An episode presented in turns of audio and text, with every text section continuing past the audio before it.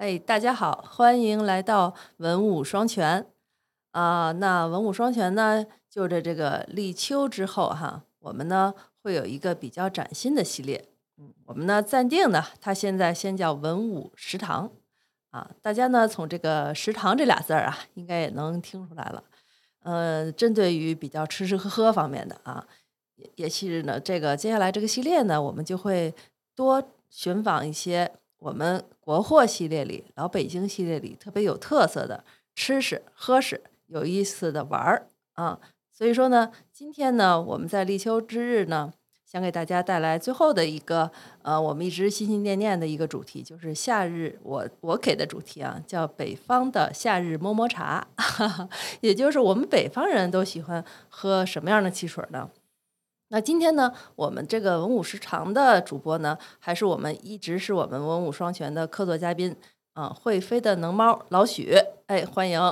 哎，我是老许，嗯 哎呀，我是那个，因为老许你还没说你是谁呢？啊，我我是鲁西西，我没说吗？没说啊，我没说，但是听众朋友们都听出来了，都听出来了哈。对，好的，太好了。嗯，为什么我说一定要请老许当我们食堂的一个就叫副堂主吧？副堂主，副堂主因为都给他封了？因为他老说我们既然开食堂了，我就是堂主。嗯哎，但是呢，一般食堂的堂主都挺胖的，我有点不情愿。但是但是没办法，先当这堂主吧。主要是他一直说他呀家里开过小卖部嘛，啊所以这些吃吃喝喝的东西啊，他都吃过见过。所以这期节目就是我忍不住，因为在我们家附近的小卖部发现了一些我的新发现，然后呢，他也很熟，嗯所以今天我们这期节目啊，就想聊聊汽水儿。嗯，对，这汽水是怎么发现呢？其实也是很老套了，就是我们家附近呢有一个伊利百年伊利店，然后我也是好久没买那个大黄油饼干了，就去转一转。哎，没想到在它的冷饮柜里啊，发现了北冰洋出了一系列我以前几乎没有见过的一些品类。嗯，啊冰品其实不光是这个汽水了，是吧？对对对，不光是汽水了，对。嗯所以为了多逛一会儿呢，我就买了一瓶北冰洋乳酪酸奶。乳酪酸奶，乳嗯，酪酸奶啊，一定要注意“乳酪”两个字儿。哎，这有什么不同？因为我没喝过，其实我喝上去呢，就是感觉那个乳香味儿啊、奶酪味儿会稍微重一些，是奶酪味儿还是奶味儿？奶奶味儿、奶香味儿就是哦酸奶那种奶香味儿。哦，但是就是因为正好呢，有一个父亲带他的儿子呢，也想来买瓶酸奶，嗯然后人家售货员就跟他主推这个乳酪酸奶，然后嗯这个家长呢一直在问有没有普通口味的，他说没有，说这个好喝，他说不行，我儿子就不爱喝这个乳酪口味的，所以我想可能他的那个奶酪的那个那重口味还是稍微重了一些，味重了哎，有可嗯能重一点，嗯所以小孩儿清淡的口味，他反而愿意喝以前那种更原始的，那鲁老板，您喝了以后这感受是什么样儿？就是真的是那种乳酪气味儿更重一些，因为嗯有一些国外品牌的一些特别小杯的酸奶，它就那种乳酪味儿就重一些。嗯，我印象中啊，小时候嗯喝那个卡夫酸奶的时候，卡夫，对哦，哇，好古老的名字。对，因为卡夫也是就是呃注资过我们，就是三元，他跟应该跟三元那个就是合过，嗯，然后他那个有就是就是原来有那种呃茯苓酸奶那种瓶子的，啊对哎那个乳酪味儿就重奶味儿就很重，对，对嗯嗯，就其实不难喝，而且还挺稠的。嗯，因为我看你那图了啊，就是他那个照片儿，嗯，就它其实就是像瓷瓶酸奶那样的一个瓶儿但它是瓷瓶儿吗？我敲上去像瓷瓶儿，啊，就也是硬的那种，也是不是塑料的啊。儿对对对哦嗯。嗯然后我就继续说啊，边喝边逛，一边嘬着我这酸奶，然后就发现，哎，咱们冰柜里这北冰洋汽水有一款叫发酵汽水，哎，叫发酵还是发酵酵？发酵嗯哈，嗯对，发酵汽水。因为这店呀，我们这百年老店，这服务员还是很有意思的，他就一嗯人儿，所以呢，我闷得慌。我就这么一顾客，哎，啊我问什么他都答得特别好。我说，嗯哎，这发酵汽水咋样啊？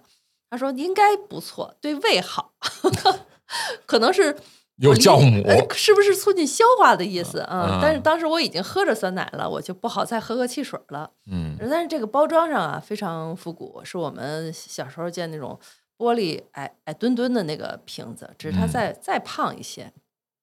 嗯，后来呢，转身呢，我其实后来第二天就在地铁里看到了咱们这个大广告了，啊、嗯。当时没喝，啊，这个是一个新发现，竟然发酵，嗯。汽水还能发酵嗯。啊。第二个新发现呢，哎呦，就是走精致路线了，精致高端路线了。我们这个北冰洋还竟然出了一个带气儿的矿泉水，哦，嗯，苏打水嗯，有点苏打水的意思，它是嗯自然带矿、带带气儿的那种叫嗯矿泉水。哦，哎呀，也接近十块钱一瓶儿了，加气儿矿泉水加气儿矿泉水，但是它是用玻璃瓶儿包装的，啊，玻璃瓶儿。啊、很精致，很精致。玻璃瓶儿，那就是我我我，因为我平时也喝那个苏打水啊，嗯，就是那个太象的那个苏打水也是玻璃瓶儿的。太像啊。对，这可能现在是唯二的吧，别的一般都可能都是塑料瓶儿的。对，苏打水，那那那种法矿呢？矿泉水那个就是绿瓶那个呢？哦，那什么巴巴黎水儿，巴黎水也也也是那个啊玻璃瓶儿，好像对这唯三了，变成对，维三，谈谈不上维了，已经 一下就打脸。啊，忘了，主要是那太高端，我们喝的都是两块玻钱一瓶儿的。璃瓶儿的嗯一堆呢，苏打水儿，咱俩后来不是还说有一个蓝绿色的一个，有一个什么那个印印度有什么大西印度蓝绿色红红绿色一个配色的，不是，那就是太象哦，那就太像那就是哦，我一直不知道那叫什么名儿。啊，对，太象，对对对。哎，好多的，还有一韩国牌子也是玻璃的哎。呦，那那就是我喝太少了，对我专我专挑那个那个就是便宜的喝对，所以说这个才是让我觉得，哟，咱们北冰洋竟然往这个啊，对，高端端做了，啊是是是玻璃瓶儿的啊，嗯十块钱左右的一个带气儿矿泉水了。是，这是第二个，还有什么发现？然后还一发现，呃，感觉还挺亲切的，有一个瓶子好大好大的一个汽水，叫劳动一号。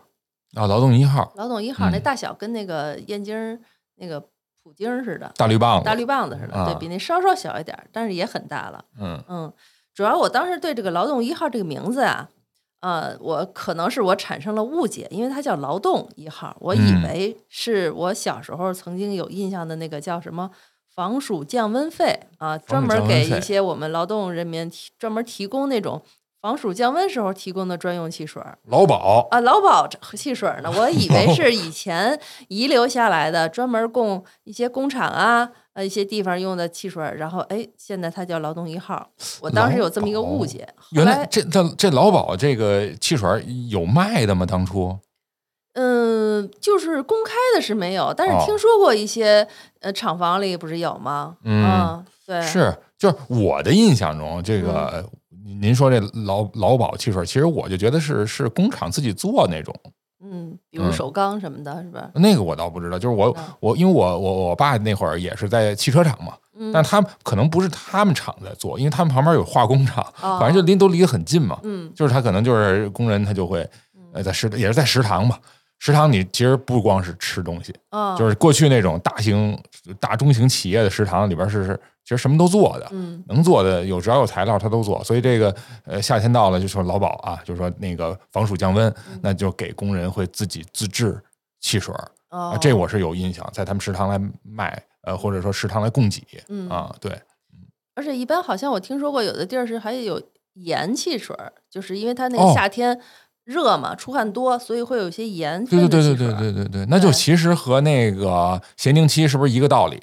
啊，对，补充盐分的意思。嗯对，电解哎质，嗯。也有可能，所以那会儿这个，呃，这个防暑降温这个词儿，在我印象里很深，是然后以为这个劳动一号是走那条复古系列下来的，嗯。结果一跟老许这一交流啊，原来是我的一个误解，嗯，严重的误解。我觉得也不算严重误解，他是借这么一个情怀，嗯，然后打一个商业上的一个对标，呃，是是？对对啊。对对，我觉得是有这因素在里边的嗯，对，嗯，那那其其实也这儿稍稍的给这个广大人民群众 说一下啊我，要听友这劳劳劳动一号这个口味确实不如北冰洋本身的那个橘味汽水，因为哦它对标，据老许说啊，它对标是那个大窑，啊，这个其实 对不对？对我我之前猜，因为我我也是在伊利的店里见过，但我没喝过。嗯我一看那包装，我就感觉是对标大窑，因为大窑也是这种啤酒瓶的嗯这种包装，然后规格都是这种五百六百毫升的，哎，好像比六五对差不多五百六百毫升。然后但是呢，这就要剧透一下，我们后边不要聊这个这个伊利连锁店嘛？嗯那咱去的时候，实际上我这个想法被这个当地当时的这个老老员工啊，伊利老员工给证实了。证实了，对，哦因为他们就说的更具体了啊，就是说大窑其实原来咱们都不知道这这个品牌，原来咱们上小饭馆吃饭去，餐馆馆子什么都是这个北冰洋，就北洋京的馆北京的馆子哈。对，但是呢，后来就逐渐发现，哎，这个大窑开始出现。嗯。啊。最早我还是在天津发现的。嗯。啊，后它其实也是占领了天津那山海关的那个市场哈。嗯。然后那个，对对啊，就是，但是听那个咱们这个伊利的老员工，他就说，实际上他们就是采取农村包围城市，就先把这个城市周边可能先去扫一圈把这些小馆儿啊，尤其这种苍蝇馆子都给都给占领了，哦然后再去往中间去去去辐射，就反正这渠道做的挺深的，我天，嗯，对，所以于是呢，这个因为呃这种小饭馆儿或者说这种餐厅吧，嗯都是这个北冰洋的一个主要的一个销售阵地。嗯，那它为了这个对标这块儿，它肯定要出一个大容量的，嗯相对低端的，价格又便宜的嗯这种喝起来过瘾的，过瘾啊，嗯气儿比较足的这种的、呃汽水。于是这劳动一号就应运而生。啊，哦，嗯对，因为我是今天录节目之前啊，正好在冷饮店里看到咱们那个屏幕上显示的这个同样的这个一瓶儿劳动一号和嗯同样的一瓶儿北冰洋，嗯，它的价格差到一块五呢。那差一块五呢，是吧？啊，这挺多的了。你想，比如说五百毫升的，它是六块钱一瓶儿，它才嗯四块五，这是挺有竞争优势的。是是，而且还有一原因，其实就是现在普通的这个北冰洋汽水儿比原来贵不少。这这这个确实是是贵一点儿对，是啊，所以这个我们这个劳动一号的误解，也是帮助大家以后选的时候啊，心里有个底啊、就是它还是北冰洋的，但是口味上呢，按您所需再选。对，人家主那个劳动一号主打的是一大车的过瘾，自大车过瘾，便宜，因为你那个就比较 比比较常见的这种，嗯不就是那种小小店或者就烧烤店，你一喝就其实为了是吧解腻或者怎么样的，那，解腻也就喝不出来了。啊，对对对，就是需要量大，就是气儿足，是，这是第一需求。不过刚才就补充一下，这个什么哈，这伊利和这个北冰洋其实是有渊源的。嗯现在这个伊利是北冰洋的，应该是第二大股东。哦，所以这个具体也就是伊利和北冰洋中间的渊源，咱还可以在下期多给大家聊聊。来聊聊，这跟伊利也有也有关系。这也是咱们为什么能在这个伊利连锁店能看到全系北冰洋汽水的这个真是原因全系，哦、真是全系，对对对，对对对，嗯行，我就刚才老许说这个很准确啊，就是虽然我觉得它是一个误解，但是其实呢，它因为用劳动一号呢，占用了占了这么一个给工人师傅们的一个源头，也确实引起了一波回忆。所以说，我也想起来，我曾经真正觉得喝过工厂汽水的，就是我去首钢园的时候看到了首钢汽水儿。嗯，哎，我的一些朋友，他们以前在家长们在首钢园、首钢工作的时候呢，也很有印象。那确实是他们这个首钢专门提供的一系列的汽水。我当时对那个荔哦枝口味儿的印象很深。哦，还有哦，还有别的味儿哈，呃，对，味道很多，有可选的，它不是嗯就一种。全都是工业色素。那我不知道，我不能这么说。嗯嗯 而且都是在那个弄一个特别小的车，然后里头专门卖首钢汽水，哦，感觉还挺好的。因为首钢那会儿大厂，大厂它有这有这规模，可以弄的这个特别的丰富哈。嗯对对对，对有道理。对啊，就但是这个首钢汽水叫什么我就不知道了。嗯，所以我记得有个山西的一个牌子，也是那个太钢一线工人喝的那种防暑降温，就叫太钢汽水，所以我就直接管我们这首钢园里喝的汽水叫 首钢汽水叫首钢汽水了。哎，那你们在那个首钢园买的时候，它没有品牌化吗？它就是一玻璃瓶子。就它应该有品牌化，可见它品牌化做的不好嘛？要不哦我为什么视觉上没有印象呢？那它什么包装？是一玻璃的吗？玻璃瓶儿也是玻璃瓶儿啊，对，就是你哦挑，你就你只看到了口味、颜色不同，颜色不同，然后你哦并不知道它有什么牌子，听着有点像过去的冰壶。有点那意思，大小也差不多。行啊，这个劳动一号这误解算解开了啊。嗯反正我这新发现挺有意思的。嗯哎，这个新发现呢，引引发了我们其实对这个冷饮店的回忆啊，也是一波波的又风起云涌的过来了。因为冷饮店实在是一个在八十年代、九十年代里特别。有特色的这么一个标志存在，现在是都以奶茶店取代了，对，现在都是奶茶店了。小卖部也不能算冷饮店。对，因为我是感觉就是那个冷饮店，它就专门儿它就卖卖这些冷饮。到这个冬天，它可能就跟也可能是记忆的问题啊，就消失了一样。它可能烟了。对，就呃呃不不，我觉得它卖不了烟。它那整个格局和那里边配置，它就是搞搞这个饮料冷饮批发的这么店，这么一个店。对，它很难去转成再去卖烟，我是这么是啊，你这。么一说，他冬天干嘛？对我我我印象中真的，他就冬天就是关着门了。哦，因为这这和我这本身就是刚才鲁老板也介绍了，就是我我姥姥家开过小小卖部，嗯嗯，然后我也跟过我我姥姥去上货，就是那会儿他是那个就是批发，你要啊从批发店去进货嘛。嗯嗯，然后我们就不是什么大客户，人家不给你送，所以你有些东西就要去那儿取货，是吧？一个是取烟，哎，那个是一个非常谨慎的，因为烟的价值高那都是拿现金取货，非常危险。就是，但是这个冷饮店、冷饮批发店，其实就是刚才咱们说这冷冷饮，就是它又批发也零售，嗯所以它一般店面都挺大的，这这这两边这叫什么开间儿的三三个，呃，叫什么进深啊？这开开开开，这叫什么呀？开间儿啊，开间儿，对，挺大的。然后一般都是那种大玻璃门和那个玻璃窗，上面嗯都用那字儿贴的，那哎是美术字儿，是吧美术字儿？冷饮、冰棍儿，对，什么这个雪糕，嗯就类似就这种的。或者有的直接在玻璃上用那种水那种油笔写，就蘸着颜料油笔写写哦，对，那颜料，对对，那就更狠一点儿，因为更狠一点儿 它就没法换了，就不好换嘛。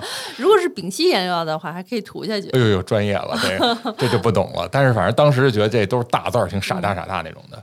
然后呢，还有一标志性的呢，就是它门口一定放着很多的这箱子，饮料嗯箱子。对，对，然后一进去呢，我这个到现在也忘不了那种味道。嗯它那种味道是因为它里边有冰柜，嗯嗯，它所以它那个店面里边一般都会比较凉爽。凉爽。然后呢，就是它它这这个这个凉爽里边这个气息里边又带着这种饮料的这种甜味儿，微微的那种甜味儿，所以这个、哦这个味道我就一直觉得就嗯香草味儿，其实就是香草冰淇淋那种那种味道。对，所以这个我就一直就印象很深。再加上呢，就是呃呃一就是两现在算是两部电影吧，两部电影嗯，给我加深了这印象。一部就是《顽主》，哎，这是必须得有的哈，拥有一个位置。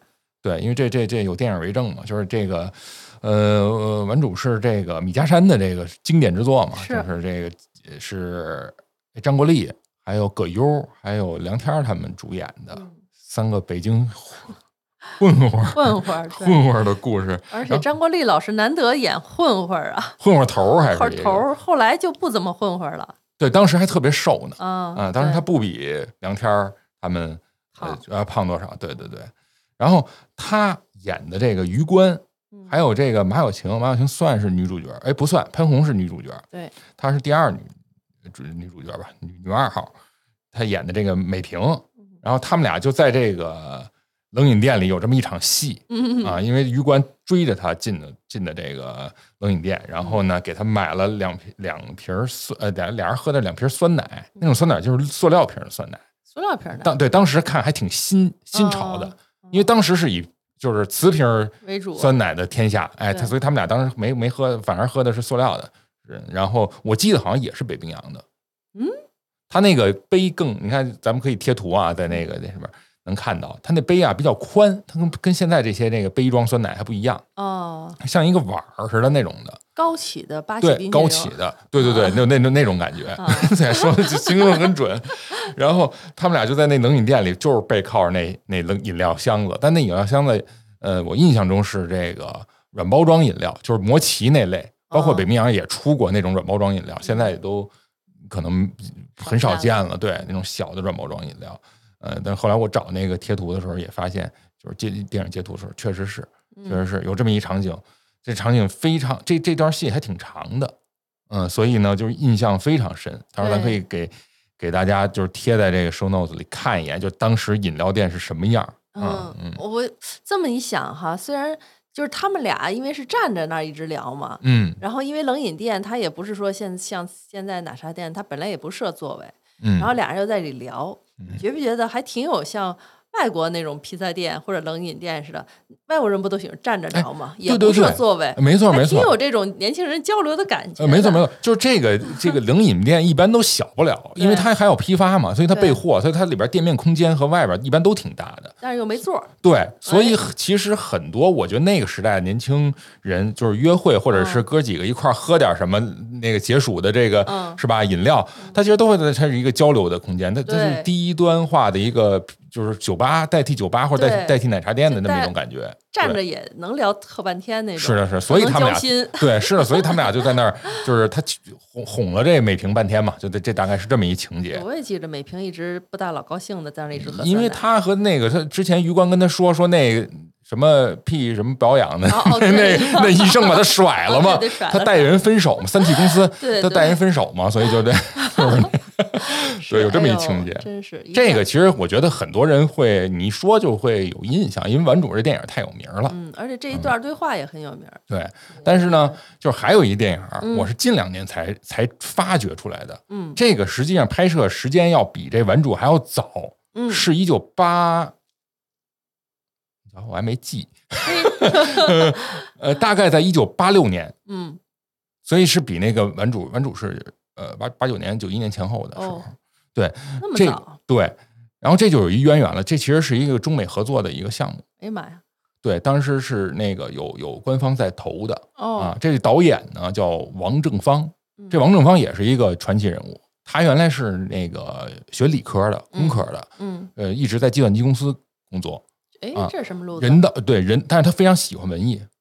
他当时考学的时候，他他是遵从父命才考的这种，就是科教兴国嘛，啊是吧？那会儿中国人都有一个这么一个梦，所以他就是遵从父命去这么做。但是他到人到中年的时候，突然就是就是怎么讲呢？就是哎，那句话怎么说来着？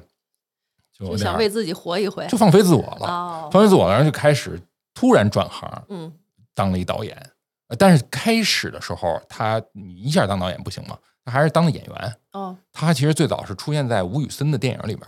吴宇森，对，吴宇森当时拍那人那英雄英雄本色，就周润他一下去发他们。香港当演员去了。呃，但对，但但那会儿他这些都是，呃，诶，他是在香港拍的还是在？啊，对，应该是在香港拍的。于是就是就是枪战特别多嘛，他就演那个那个牧师嘛，我记得是乱枪打死的，但不是，但是那个角色就是给人印象很深，嗯就是演牧师的这个人，就是这个、这个，就我刚才说的这个电影的导演王正方，啊，对，还没说这电影的名字叫《北京故事》。哎呦呵，这个简直听着像宣传片似的。啊，对，其实就是他个人经历的一个一个改写吧。嗯他写写的也就是一个，嗯、就是归国的这么一位在美国工作的一个华人。嗯，然后呢，嗯、他在这个计算机公司工作，嗯但是呢，心情不好，把这老板也给得罪了，嗯、就想来北京度假，就等于是回回回故里嘛。他的呃姐姐嗯在北京。哦，啊，嗯这样就从就带着一家子人啊，他儿子和那个妻子啊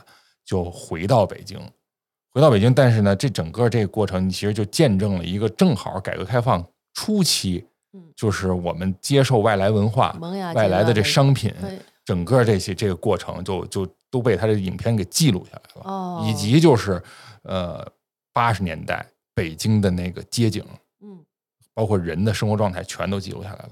其中有一段也就在开头的时候，就是我也截图了，这段可以大家可以看一看，就是到冷饮摊儿，哎，冷饮那个男主角和男二号俩人在那儿喝什么呢？喝的是刚刚引进中国的这个可口可乐。哦，嗯，他们就是像刚才洋气了，，对，就是当就是像你说的似的，在那个呃冷饮店的外头大冰柜那儿，站着，哎，站着喝，而且觉得这个这个，因为它那个味道太奇特了，可以说对中当时的中国人来说哈，就没有尝试过一个气儿组，另外一可乐特殊的那种香味儿，嗯，所以一下震撼了俩人儿，就是一一个人喝完以后，哎呦，怎么那么顶啊？就当时那感觉。但是里边还有一细节，就是他们在买汽水的时候，旁边还有一老大爷，也问那个那个服务员说：“这汽水这新的汽水多少钱啊？这可乐七毛，哎呦，太贵了，您给我来瓶水吧。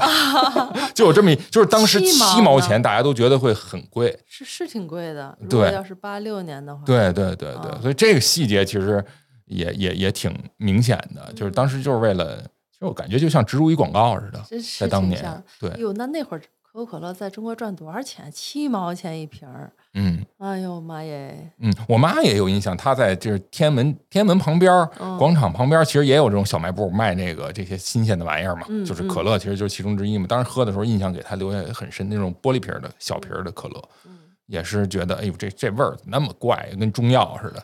就当时她也有这，那还勇于尝试了哈，忍不住还是想这确实是一新鲜东西。当时来说是西洋景儿，嗯对，所以就是，但是现在来说，可乐已经稀松平常了。但是这个这个当时他买可乐的这个冷饮店可消失了，这这这个场景消失了。是嗯，我觉得这是一消夏场景。现在消夏场景就成了撸串儿的这个烧烤店了。对嗯，对对，哎呀，那会儿还是一个新鲜的事物的可口可乐，现在我们都即使提到可乐，都一点没有觉得是一个商业广告的感觉。那对，但当时这就电影觉得只是一个饮料的代名词了，都是是对吧是没错嗯。行，哎呀，这个冷饮店这件事儿，虽然我们这些年轻听众们暂时无缘见到哈，但啊我们这个节目内容里面，我们会把这个场景啊给大家看一看对，。大家可以找找这两个电影去看看，哎，挺逗的。对对对嗯，嗯，喜欢看完主的也可以重温一下。重温一下，对，值得。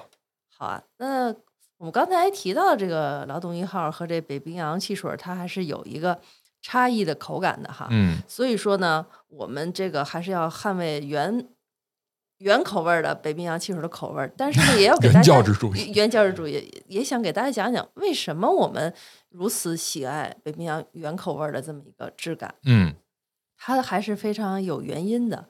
嗯、有原因，但是原因原原因也我反正我自己觉得啊，我小时候喝就是觉得它气儿挺足的，然后气儿挺足这件事儿，我觉得就挺不容易的了，啊，对对不对？对，大是的窑反正就没什么气儿。其实不用跟大姚比，就咱我记，因为这其实后边咱会提到啊，就是说这这北冰洋的这个渠道实际上是被这个百事可乐给占了，哦，但是百事可乐有一个和也有一橘味汽水，嗯就是这个美年达呀。嗯。我记得我小时候就是美年达推出的时候，当然也很火嘛，而且还多，它量大，它那瓶高。嗯。啊，比那个高半头，比比这个呃北冰洋高半头，但是它那个就明显没有北冰洋气儿足。对，而嗯且我不是那个呃，只是为了夸他哈，我觉嗯。得就像有些人没事，咱就是夸的。对对，第一次喝可口可乐似的，我觉得第一次喝北冰洋都有种觉得有种窜头的感觉啊，就是它那种辣乎劲儿，对于一个小孩来说，一开始也还有点被冲击的，跟吃辣根儿似的。有点这意思。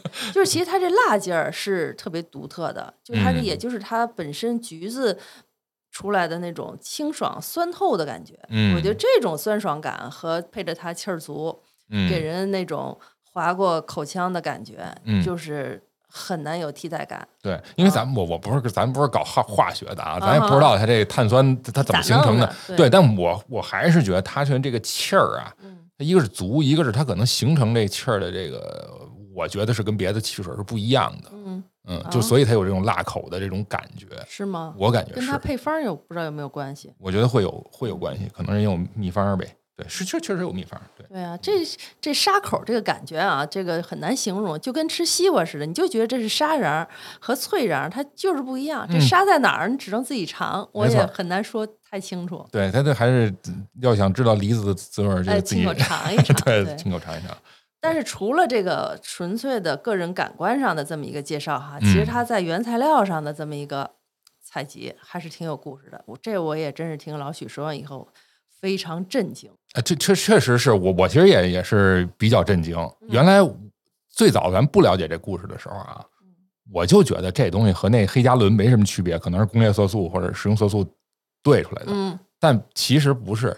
这个你回想一下，小时候它也是，它那个早期的古早的北冰洋汽水，它那个菊蓉会很多，嗯，有种不敢喝还。对，它就里边有沉淀物。我记着好像有小朋友就跟我说过，就说嗯这东西是不是它不干净，会对会有啊问题。但其实你仔细看，这就确实是菊绒，它就就很厚。现在其实还没没那么多了，我觉得对，所以它就是真有橘子。嗯，而这个橘子呢，就是这个咱就得从头说到这个，直接说这个北冰洋、啊北冰洋的这个历史哈。嗯，咱说说北冰洋历史吧，因为咱说这个历史之前，我先问一下，就是不就是这个汽水这东西肯定是一舶来品，对吧？啊外国外国传来的，它最早嗯，进入中国的时候叫什么？它肯定不叫汽水。那我能知道吗？最早进入中国的时候，我我哪知道？也没人告诉我呀。啊，还，还有另外一个名字吗？有啊，肯定有啊，嗯也不叫苏打水啊，嗯，那叫什么呢？叫荷兰水儿，又跟荷兰有什么关系？没什么关系，就是没道理。就是它这 个？因为我觉得就是早期就是清末到民国传入中国的很多东西啊，嗯其实都就是艺名刚开始都没什么道理。就乱起，对，嗯。看心情起的。呃，对对，就就就是他，这跟国外也一样，就是外来的东西传来的时候，可能谁第一个递给你的，他就可能，比如是荷兰人，他可能就叫荷兰水了。哦，嘿，对，这类似的起名方法应该应该还有很多。嗯，多对，他就是他就早就叫汽荷兰水太逗了啊。！然后具体到北北京北京这北平洋这个汽水，它可能历史还要追溯到就是一九三六年，就是大概在那日日剧那个前后嚯，啊。三七年是那个日本人打过来的嘛，三六年这个咱们这儿成立一个北冰北北平，当然叫北平北平制冰厂。制，冰厂。它，最早还是做冰的。嗯。啊。然后那个抗战时期，这这厂就被日军征用成货仓了，就就嗯。其实就是这个民族工业就就损失了嘛。嗯。但是在这个就是四九年，四九年咱们新中国成立了，嗯。哎，这这这为了丰富咱们人民的这个是吧生活，哎呦，真是字正腔圆的感觉。对，他就把这个恢复了，他叫这嗯。个新建北京新建制冰厂，还是生产冰啊哦，但是当时就已经有了北冰洋这商标了，而且这个商标这熊啊，嗯。大家都知道这个北冰洋是一个熊嘛，它是吧？这个汽水上那个冰淇淋上都有，这熊可是当时请画家画的，嗯，嗯具体哪画家咱们不知道，他肯定是找找人特意画的，所以因为它具体那个造型非常具象，对它不像是那种那种呃标志式的哈，，而且还一点都不 Q 版啊对，还挺成熟的这个熊对老熊，老熊，对，很有声势的一只对一只对熊，，所以当时它除了冰，它生产这个什么了，那冰棍儿、什么冰淇淋什么之类的。后来呢，到这个五十年代的时候，这就要提到另外一个品牌屈，就是屈臣氏，嗯，哎，怎么这会儿就有屈臣氏？早就有了，啊，二三呃那个那个三十年代就有了，在上海。嗯，而且屈臣氏在解放前，它就是可口可乐的代理商，哦，就是在的这个在华的这种生产和那个销售都是由屈臣氏代理的。哦，所以它实际上它有这个汽水的生产线。啊，我说呢，啊对对对，我说他怎么卖矿泉水呢？对所以纯净水呢？啊，对对对，所以它有治水的这个对对对，这个渊渊源哎渊源，哎，渊所以呢，你可乐肯定人解放以后，他那个可口可乐撤走了，他就不能生产可乐嘛，它也没秘方。干点别的。但是它对它能生产制备这汽水儿，所以它这套生产线就引进过来，就就就能北北京就用了嗯啊，于是就产生了这个这个咱们北那个北冰洋的汽水，其实五十年代就有了。嗯而且甚至那些，他当时在安乐林路那厂子，在安乐林路的时候，他实际上还卖散装汽水儿，很多哦老、老老的这个用户会到他厂里直接打点儿拿暖壶吗？啊，对，就就拿点儿打点儿汽水儿去。哦其实就跟那个说那个工厂里生产那些是吧，首钢那汽水儿什么，都都都都一个道理，其实就是打点零零打，嗯就是那会儿的零打，就都特别原始。但是这个实际上咱们小时候喝的这个北冰洋，就是哎，就非常的古早嘛，就基本上来来自于五十年代这产品。但是呢，这个改革开放来了，是吧？这个外商也来了呀。到九十年代就掀起掀起这么一波外商并购潮。嗯，嗯，九四年的时候呢，就是咱们也是为了吸取人家这先进管理经验嘛哎，呦，啊，就好像我干的似的这事儿。咱当时就就得有这潮流嘛。然后这北冰洋就和百事可乐合并了。嗯但是合并这一下，其实当时就是有点被人其实诓了的感觉啊。就是当时是什么呀？就是每售卖一瓶儿这个北冰洋，就搭送一个这个百事可乐，就这么去对，就就是搭送渠道，其实是哦呦，这样就打入你这个。当时没有超市啊，嗯嗯这个咱买买这些汽水什么都是靠小卖部，就像我老家那种的嗯，嗯，就是遍布在大街小巷那种小卖部。啊就你上一箱北冰洋就得上一箱，对，搭卖搭送，就是跟那个李李金斗那相声里边说那个你买啤酒行得搭菜，不是，那是送给你啊还是批给你啊？或者他其实就是就是卖后寄销吧。我觉得这么现在这么理解啊，哦啊就反正这个这个这个怎么讲呢？呃，潜移默化的哈，这个百事可乐可就打入到了这个北冰洋的渠道里。对呀，我们北冰洋的渠道都是在胡同胡同是吧？毛细血管一样的对都毛细血管，对它打入的也太非常深，非常深。嗯所以我有一个非常清晰的印象，就是我嗯们小时候，嗯我姥姥家那上货的时候，嗯百事那系列七喜、百事可乐和美年达那箱子可都大，嗯可是咱们北冰洋的箱子都特委屈，就是它是那种一半儿的。嗯现在也一样啊，它只包了那个那个半包，就是半嗯那那个那个那那汽水在那啊箱子里边一哎那塑料箱子它有一半是露出来的，嗯嗯啊，然后但是百事是那种全包的，因为它那个本来瓶儿就那个高，它需要保护对，啊，所以这俩就规格上，包括运货车，这这都不是一规格。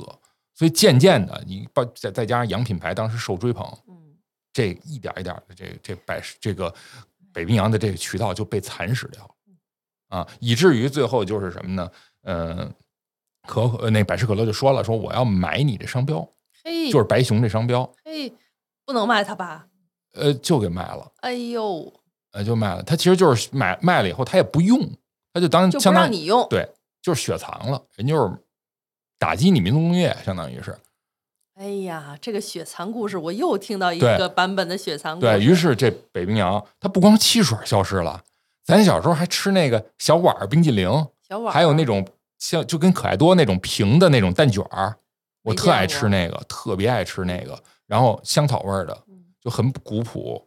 那个下边是那种那那个，哎，那叫什么华夫饼的那种的哎，就这些都没了，就一系列的，还有袋儿零一系列的产品完全的消失，就不让卖了，不让出了。在这个九十年代中期，而且这不是一个孤立事件，就当时来讲，这这叫一个什么？叫在汽水行业或者在这冷饮行业叫叫水淹七军事件，哎呦，我听着这个 听哦着听着就跟那个 哪七编辑部故事里边那水淹 请问七哪七军啊细菌的军不是不是细菌的菌，这水淹七军一个是啊，咱可以数一下啊，北冰洋嗯，汽水，沈沈阳的八王寺汽水，哦，然后天津的山海关汽山水，海关、汉口二厂汽水，汉口，崂山可乐、天府可乐，还有亚洲汽水这七个品牌他们怎么了？全都消失了。嘿，而这个都是分别被百事和可口可乐啊相继的啊，对，就给被并购了，这两位急得走的。对，急得走，因为他们两个就是两边合着伙的把你给，哎啊，但他他们俩就合着伙，还得他们俩就是把把你们打倒，他们俩还得打对对对对对。但是这里边可能还有一误区，原来我也以为崂山可乐和天府可乐是那个可口可乐进来以后就是学的，也是确实是学的，但他学的非常非常早。嗯那个呃，崂山可乐至少是啊，在解放前就有了，嗯它并不是一个改革开放以后就是这一波就是开放才那个出现的，嗯，所以它实际上也是一个老的民族品牌。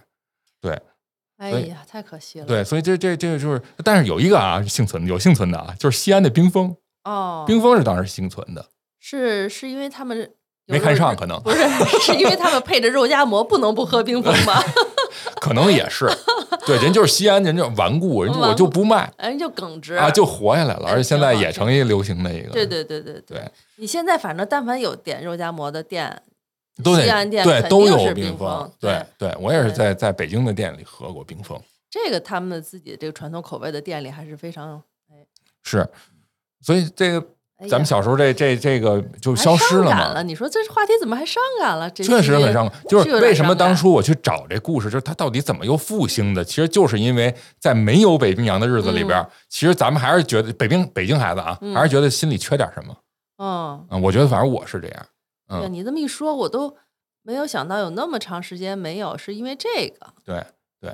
但是他呢，就是后来在二零一一一一一年左右复兴了，复兴了，其实这跟一个伊利也有关系，在伊利咱们咱们后边嗯，后后边再聊嗯，但是它跟伊利这个掌门人李琦有关系。李琦。啊，这这当时的董事长，现在不知道是不是了啊李琦不是不是那里奇怪的奇是 我错了这确实是一 奇怪的奇人，我觉得啊，他首先他是先把伊利给复兴了，啊因为伊利在中间有一段也是消失了，嗯。他是和那个呃，我看啊，怎么老消失呢？你说说。啊伊利是哎呦被那贝纳斯特呃贝纳斯利呃贝纳斯特，哎呃，我看我就是想想有那么四就是个字儿的牛奶，对对吧就是卡夫旗下的一个啊，就是呃，咱们吃那趣多多，嗯，和那个奥利奥，嗯还有那个乐之，乐之，都是那个企业的，欧洲的几个哦一个。我当时还觉得他们那牛奶挺洋气的呢。对，很很，当时就是就是是吧好看，好吃好喝也嗯。对，当所以有一段伊利也消失了，但伊利在在两千年初的时候就已经被里奇给慢慢恢复了，因为他那个就是我觉得面包还可能还好恢复吧，我觉得。对，但汽汽水儿咱就马上要讲到这个汽水儿恢复了很很困难？很困难。他等于已经复兴了一个品牌，然后后来呢，就是眼看着他也觉得这个那北冰洋消失就是非常可惜嘛，嗯。但是眼看着呢，就是他们和百事这合同啊，这垄断这个商标的合同其实有期限的，嗯。大概就是在二零一零年、一一年左右，这个合同要到期。嗯。但到期以后怎么办？没说嗯。啊，这个就是反复跟百事就谈判，就一定要把这个北冰洋的商标要回来，因为你光复兴汽水没用，这商业价值在于这冰熊商标，是的，就是所以呢，就是终于谈判成功，在一一年的时候把这个给要回来了。嗯要回来，但是要回来商标也没用，这时候产品就重要了，就是那你怎么恢复这产品啊？嗯，没有了，就是它产产品线产品线都没了，一个玻璃瓶都不剩了是吗？一滴都不剩了，一滴水都不瓶子剩。还有吗瓶子可能还有吧，但瓶子现在也也是换新的了嘛。对，但是你怎么复兴？首先就得什么找秘方，就刚才说秘方确实是有。嗯当时李琦就找这档案，绝密，据说是在厂的这档档案库里绝密档案，尘封已久。怎么那么有画面哎，感就跟那个事性呢？，对，就就我对是挺传奇，我觉得可以拍电影这个嗯，这挺值得啊，拍商业故事，因为他说是什么？你要说是什么满汉全席里一道菜有秘方吧，还能想这一汽水儿，白家老号的那个白家老号号有秘方，汽水儿它有秘方，有秘方，那是什么秘方呢？它秘就秘在这个橘子油啊，现在现在透露出来是这点啊，前面你就不说了啊，就肯定有砂糖，有有水，嗯它有一个东西是比较特殊的，就是橘子油，这个味道风味儿来自于这个，哦，大概说是一吨橘子啊，出六公斤，妈耶，跟玫瑰精油那意思是？对，其实就是精油，精油就是植物精油，高提取的这种对原味对，浓缩的，哦，对那得多好喝呀！首先它酸死得了，对，所以他找这个嘛，找完秘方了，它配方有配比什么都有了，嗯以后你找品种啊，你什么橘子出这油多嗯是吧？或者说什么橘子风味跟这个原来的更接近嗯嗯啊，这也是他要解决的问题。于是他找原来最早老的北冰洋，咱小时候喝那个，他那橘子是生产地原产地是在重庆万州，哇，这么具体，橘橘为都有子有有文献可查，哦，就是叫大红袍，不是 不是茶叶大红袍，就是这橘子叫大红袍。呵，但是这么多年过去，都过了一世纪了，嗯等于不是过了一它还叫大红跨世纪了，是吗？跨世纪，他们再去那儿找找嗯那橘子，已经那儿不是那味儿了，也没有了。哦，于是就再往上游找，往这个重庆的上游对，就找到南充，嗯找到一个橘子品种很接近，嗯很接近，就就基本就是用了这个南充的这橘子，然后这橘子算是哎，这个找找着了。找着了，但是那个当然跟个那人似的。对，咱后来不是对这大橘子，这个，但是咱们不是后来又去伊利那店里了吗？嗯？那老员工他也补给补充了一点，因为他也知道这内情，就是后来其实对他们也把这个橘子品种移栽到可能移栽到那个安徽了，嗯，到安徽他直接着这块儿，对他因为产量和那个那什么有限呀，他就整个包了一座山，哇，就是听听 听听，包了一座山听听，然后就等于种这橘子田。嗯啊，然后这配方里当然还会有什么，就是咱看那蓉橘蓉，就是就是其实是橘子皮那里边那皮那部分啊，嗯这打碎了的那嗯，那种蓉，其实据说喝那挺好的，对，对就应该有败火，对我 因为有我小时候中药这功能我，小时候吃橘子，我老把那撕了，我妈老让我吃，我就觉得可能是挺好的陈皮吧可能是 瞎说。啊。再对继续，然后这个呢，这这品种反正解决了嘛，嗯但是还有一个恢复工艺，就刚才说哎产品线，它还有一个工业化的过程。嗯这个也确实是，就是它引进了新的产品线，而且这里边就是有一个细节，就是南京的青龙集团其实是助助力了，就是这产品线是从南京那个进口的，呃不是进口的吧，引进的。引进的这轻工不是那飞檐走壁那轻工，就是那它大概就是它可轻能工业那对它重要的是那乳化机，就是把这东西得乳化，这乳化哦过程其实是一个稀释喝，对对对对对，所以这李琦这董事长啊，这算是一我觉得商商业传奇缔造者，他一个人复兴俩品牌，一一人干俩，步走的好夯实啊。对是不是找秘方这就够那什么的了？我觉得这一电影要拍上下部，真的。对，一步一步到 上一步发现秘方儿下一步开下一步山，开山，然后最后你还得有一个从低谷到那什么的开拓的过程，也别电还得卖呢咱就那个那个奈飞的那个那种剧吧，十集至少啊，至少十集，十集跌宕起伏，可能还得加一集。哎付费的，最后一集付费。对，反正就是他把这俩品牌就就就就这么着把这个北冰洋就给恢复了。哎呦，嗯，我还清楚的记得，我当时在三元桥上班，就在一零年一一一年左右的时候。嗯就是也是楼下小卖部，还不是说那个便利店，嗯当然他就是先打入最传统渠道，说这北冰洋出来了，嗯哎呦，我说这得喝，因为当时已经也确实也看到一些报道了，说这北冰洋恢复了，北京人来说可能算是一大新闻。嗯，那当时去喝，哎呦，还是那味儿。还是那我说当时这真顶啊，这气儿太顶了，打嗝。哎呦，你哎呦，别说啊！你今天老许你这么跟我一说，我现在能回忆起来那会儿出来的这件事儿。但是如果你不今天跟我说是这么一过程，我以为它只是那些生产线不让用，然后这些嗯东西都在，只是哎，只是把它恢复起来。但是现在等于是有点从零到一，对把它再造出来个，只是说循着以前的轨迹，对，复哎，刻、每一步都严谨的复刻，是，然后还改删。哎，我就说人家这不马虎这劲儿，啊，这不马虎，这这这关键是能让咱们从小喝的人还能觉得一样，多么太难了荡气回肠啊！我太难了。你能找到过去的味道，那就还窜鼻。跟重活一回，这说是不是有点大了？重重活一回也差不多。哎呦，你说你喝这第一口，万一流下眼泪，到底是酸的呀，还还是汽水到位了？甜的，甜的，嗯，真不错，对，就大致是这么一个过程。太感人了，嗯我觉得这太感人了。嗯，真是水从水淹七军到种到一鸣橘惊人，买山种 橘子，恢复原口味，真的是是，哎呀，真是感动感动，真的让我也擦把眼泪。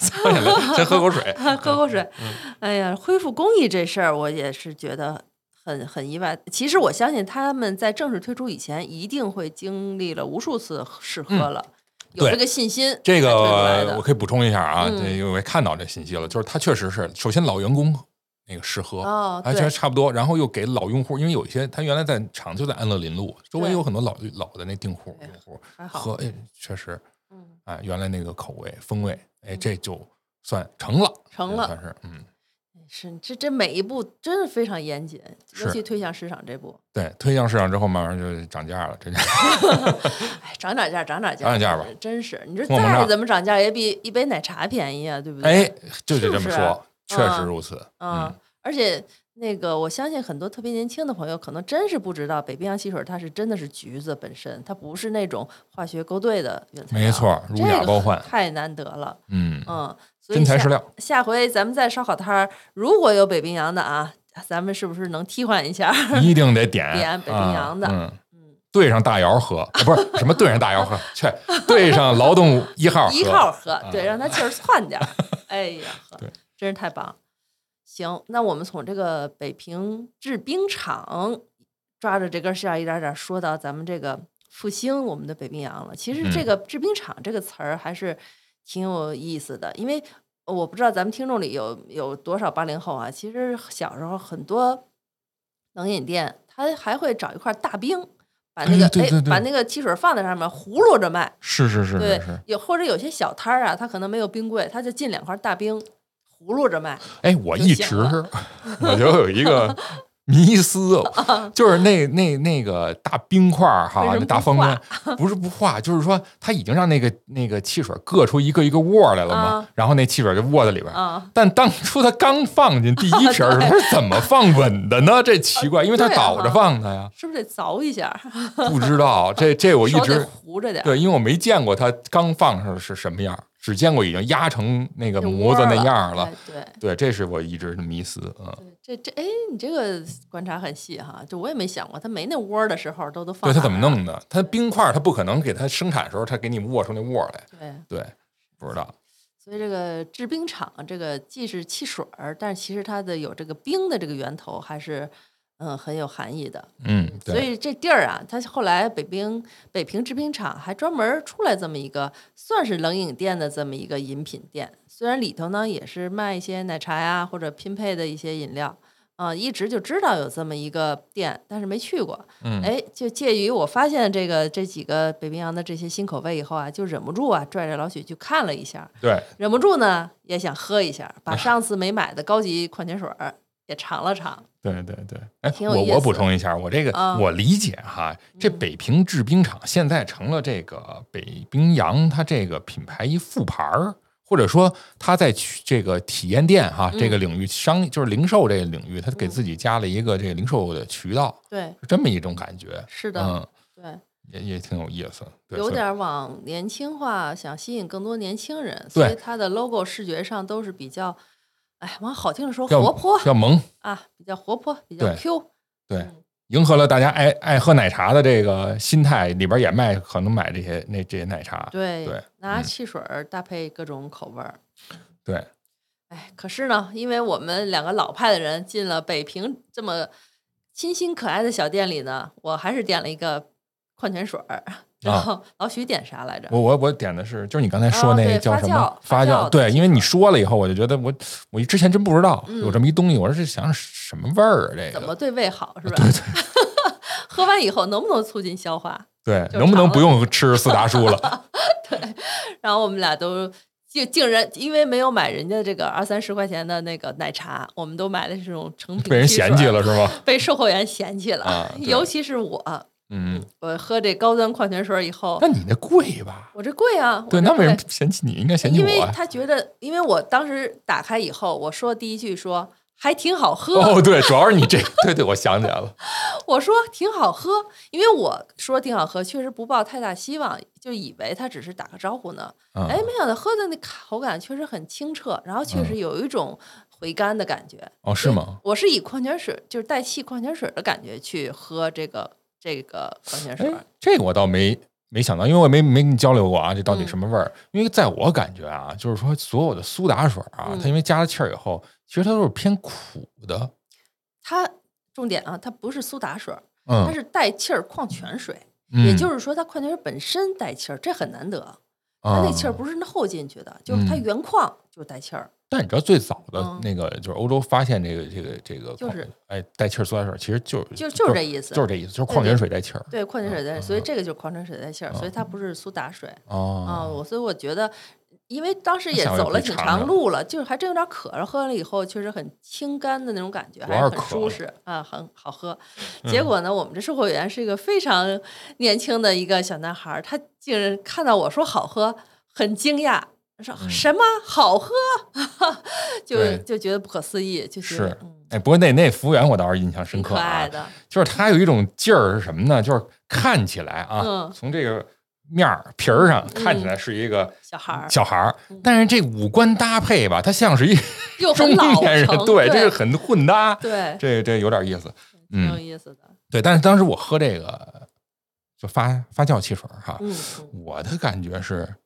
它气儿其实也很足，它足到什么程度？就是你拿那吸管啊，你在那边和弄一下，嗯就全是泡儿。嗯，它这种泡儿，它我觉得它不是那个碳酸那泡儿，它就是发酵。可能我不知道啊，咱们还是不懂化学啊，别拿我当这个那什么科学的这说法。但我就是看这这个真实感受啊，就是那种感觉，就感觉发酵了以后它起的那泡儿，因为它很细碎那个泡儿，哦，跟那种不一样。对，然后那个味道呢，它有一种过于浓烈的那种浓郁的味道，就跟刚才你说那酸奶那种。对，稍微加重了一点儿，如果再轻点儿也是挺好的。对，所以友情建议啊，嗯我觉得啊，这这个一虽然一瓶儿啊单人量，我觉得分两俩人喝比较合适啊，分两杯，我觉得甚至是就就比较合适，特挺顶的那个，嗯，行。哎，我我刚才听咱俩这描述啊，就听众朋友可以想象一下，就我们俩站在柜台，这个戏有多多，啊，对，就就两瓶汽水，他给你们嘚瑟的，还拿吸管搅和。嗯，人家果然是觉得和我们能这个不能不被嫌弃吗？就两个中年消费者站在 我们这清新愉快的这店面前，戏给自己加了无数的戏，对人家这水挺好，我们俩好像好像有点掉价，气氛有点儿，我们没掉价，没掉价就是我这么一说，显得咱俩那天还真挺戏份有点多，对对对对对对对，很兴奋，有点像托儿，但是又不是，对，对，周围也没别人，周围也不知道托给谁呢，嗯挺有意思的，是，是到最后了？挺挺好。我觉得这个这个这个北平制冰厂的这个店哈，就我们那天去的稍微小了点儿。如果是刚才咱们提到的守光园，有些朋友想去在那里面再去愉快的玩耍一下的话，那里个那家店还是挺大的，而且外面有个小广场，对大家喝一瓶汽水儿，哎，逛一逛，还是挺愉快的一个经对，历。可以吃点这个他们的冷饮。嗯对，行啊，我们这个汽水儿都聊半天了，但但是我就我还是补充一下，我我有个执我有个执念，就是他他现在北冰洋把这些他这个小碗冰激凌啊，什么袋儿零啊去了是吧？对，不是他不是他已经恢复了，啊已经恢复，但是呢，呃，大家可以去那伊利和那个就是北平制冰制冰厂的店里去看看啊。但是他就是没恢复我特别爱吃那蛋卷儿，哦，对，他是连卖都不卖蛋卷儿，没有，对，没有这品类。是，他就不，卖。强烈呼！吁啊！如果这个北冰洋的朋友听到，可以你们看是不是能恢复一下？我我知道为什么没恢复了，估计没找着秘方儿，对对对，人家不得严谨吗？对对对，没找着秘方儿，是那就说明太好吃了，这秘方儿有点儿断了是吗？啊。嗯，就这么想的，知道呢？那就是生产这个的人忘了这件事儿了。可能是。嗯哎呀，行，真不错。那那我们今天聊了一天北冰洋汽水了，其实也可以互相最后啊聊聊，除了这个对，单喝一种汽水，还有什么拼配类的口味？我们其实就是夏日饮品挺有意思的夏日饮品。对我嗯先提一个吧，嗯，您先说。我就是一直对这个咸宁七这个口味特别有印象，因为它是来自一部电影叫《心与心愿》，哦哦哦，呵，里面那个任贤齐呢演着是一个哑巴。哦哑巴呀，啊，然后他是应应该是啊不会说话，然后呢，他那个女主角呢是张柏芝，嗯。是护士，啊，是哑巴，嗯，好像是。然后嗯。他们俩就是，嗯，后来嗯就相遇以后呢，就是他其中那个任贤齐就特别喜欢喝咸宁七，那啊所谓的咸宁七，咸宁七，而且任贤齐 咸宁七是吧？所谓的咸宁七呢，就是把柠檬泡在一个罐子里，撒一点儿海盐，然后嗯喝的时候呢，倒上七喜，一定要是嗯七喜，要不就不叫咸柠七了。嗯然后呢，配上这个经过盐水泡过的柠檬，就出嗯来一个味道，就是夏天很解暑降温的一款饮料。嗯，以至于现在有一款播客就叫咸宁，对对，咸宁七是我相信它应该也来自于对这个口味的一个喜爱，对，嗯这东西挺洋气的。对吧？就是七这个名字，对哎，就一个上身然后人儿。它它它七喜嘛，哎，嗯但是我其实我是前几年才比较比较土啊，前几年才才喝过咸宁七，但是我还想请教一下，这嗯咸宁七甭管在哪儿喝，是不是都得是就是他给你上来的时候一定是没兑好的，就是一定是拿七喜你自己搁那儿现兑，是这样吗？哟，那倒不是，不是哈，哦那那那那是我自己的那什么了。现到那个反而我觉得倒是挺高级的餐点儿，因为又得给你准备一杯子，还得准备给你准备对，反正我去那那种茶餐厅，他就是这么给你那也蛮好的，这样你你就按自己量慢慢喝嘛。对一点点倒，对反正，是你要想配冰块儿就配冰块儿，是是是嗯是是，挺好喝的一款。而且其实大家一想也很简单，只不过操作难度在柠檬泡海盐这件事儿上，嗯需要找一个玻璃饭盒，把这个柠檬分成各种层儿，呃，每一片儿泡一下。还好我们这炎热的夏天已经过去了，是不是需要补充盐分呢？每个人就酌情而异吧。对，我觉得它这好处就在于，它有点 DIY 的性质，哎，对呀、有点啊是吧？啊，这种就高级而且有柠檬这件事儿，就是特别让人有幸福感。哦，是吗？对，我觉得是高级感呃，高对，平升了高级感。啊，柠檬只是哪怕用柠檬泡水都很好喝嘛。嗯，对是。这是我推荐的一款简单易操作的夏季小饮品。那我们老嗯许有没有来一个呢？我就是其实有一普通的哈，其实很多人都知道，就是老北京酸梅汤啊，那种桂花酸梅精啊，应该哦，那我就太知道了。，对，一大袋儿能，棕色儿那颗粒状的。哎，对对对对对，那一泡也好泡，嗯它不会形成颗粒啊，嗯它它它非常的易溶解嗯啊，所以在家就制备非常的方便啊那你跟我太一样了，我这个酸梅汤说的也是这个哦，是吗？啊，嗯，而且会找一个特别大的那个凉壶，就把它对冲下去。因为它主打一个就是就是便宜量大，就一袋儿能沏出一洗澡盆那 个，对，是特别适合家宴，对沏那么一大壶，对。哎，大人小孩一起喝。但是我们家，我我们家，我记得我小时候啊，我妈是什么呀？她给那个沏在那半缸子里头，然后搁在冰箱里，然后你拿出来，哎，就是它没有那种特特别量大的那种感觉，它就是基本上一杯你就喝完了，嗯，然后呢更显得珍贵嗯啊！就那个那个印象我还是挺深的。对，你妈那是给你沏的吗？还是给她自己沏的？我不知道，反正打开冰箱有我就喝我了。听着怎么不像是专门给你沏的？对对对，好像是哈，这没没深究过这事儿。那那你要没深究过，说明是给你沏的。他要专门给自己沏，老被你喝了，嗯，怎么也得追你来呀。可能是对挨打了就。像那个桂花酸梅精，这个其实现在超市里啊、小卖部啊还都有卖的啊，肯定都不太贵。可以试试。啊可以试一试，还是挺值得试的。嗯，哎，这不错，这这谈不上 DIY 哈，但是这个漆的这个量，大家可以酌情考虑。实惠。实惠，这嗯不错。嗯，哎，那我也说一个，嗯再说一个，就是还是沿着我们以前说过这茉莉花茶。嗯那大家现在应该有人喝过统一出过的一些叫什么统一茉莉花蜜蜜茉莉蜜茶茉莉蜜茶，然后它也有一款茉莉花茶。其实我的这种搭配就是把茉莉花茶沏一大缸子，沏不止一大缸子，晾干了、晾凉了以后，倒在一个盛物里头，冰冰桶里头。倒的时候啊最好还是要用一个滤纸倒一下，嗯，然后呢往里头呢放点蜂蜜，嗯嗯，放一点蜂蜜，就不放冰糖了啊，就放蜂蜜，然后把它搅和搅和搅和，放在冰箱里。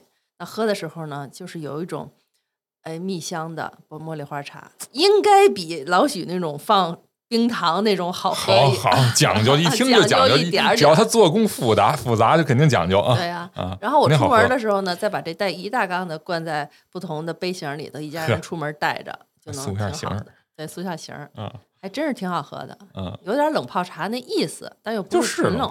不不是冷泡茶，你想我哦这、我对是把不沏的茶对对对，给它哎晾晾凉了了，对这个过程是是就是见是心意了。我还得给它晾凉了，我还得给它滤到碗里，还得给它兑上蜂蜜，嗯是吧？哎呀，这个流程费功夫，这费工，这主要是费工，东西不值钱，但是费工，这就跟那马志明说那两块板似的，挣一功夫钱 对。就跟韩国餐馆似的，挣一刷碗钱。哎，是同理，同理可证。嗯，啊，你看咱这又是一 DIY，都属于价是原材料不是很复杂，但是操作难度不是很复杂。对对对对，哎，都是一听都不用讲什么细节，您回去就可以操作的。那我就反向输出一啊，个，反向数你有一特复杂的。不是你那复杂，我觉得你那复杂。我说一个特不复杂，啊，就是也是有一阵儿啊，嗯。就夏天的时候，那会儿有一阵儿老玉米特便宜，我妈恨不得天天蒸老玉米，嗯。不是蒸老玉米，煮老玉米吃，然后用那高压锅。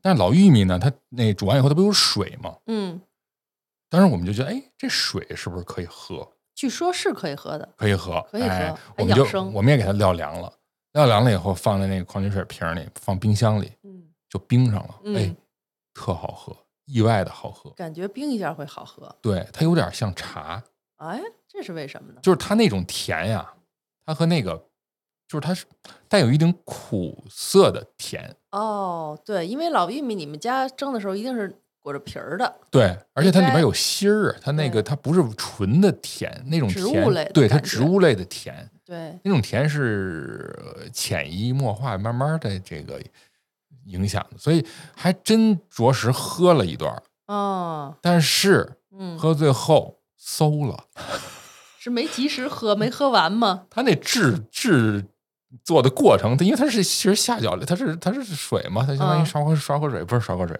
就反正就是很很那个粗糙，所以这东西就是嗯很容易在过制料放凉的过程中，它就它就坏掉了。哦，就得及时保鲜才对你，而且你不能做量太大是啊喝完也就馊了。对嗯，所以这些东西就是很简单，穷人的穷人乐，这属于是。但是呢，如果大家有这个机会，您愿意可以试试哎，啊，可以试试。是因为你这么一说，那就首先这老玉米皮儿得稍微扒干净，就扒的稍微扒出一点儿，那肯定把那，表面清洁干净了。对对对，肯定干净，保证干。净对。对，是这个老玉米的这个蒸馏，这蒸挥发的这水，说是有点养生的感觉，是而且很去暑。是，嗯，嗯玉米须水嘛，玉米须水，对对对对对，哎呀，真好！嗯最后还给咱们上养生了，养生了，养生上价值了真不错对嗯，挺好。哎呀，那我们这个今天的这个汽水系列，截止到我们最终的这养生也是很好哈，这个转向太意外了 太意外了。啊！嗯，那这个各位听众朋友也听出来了，我们这个文武食堂啊，走主打的就是一个烟酒茶堂。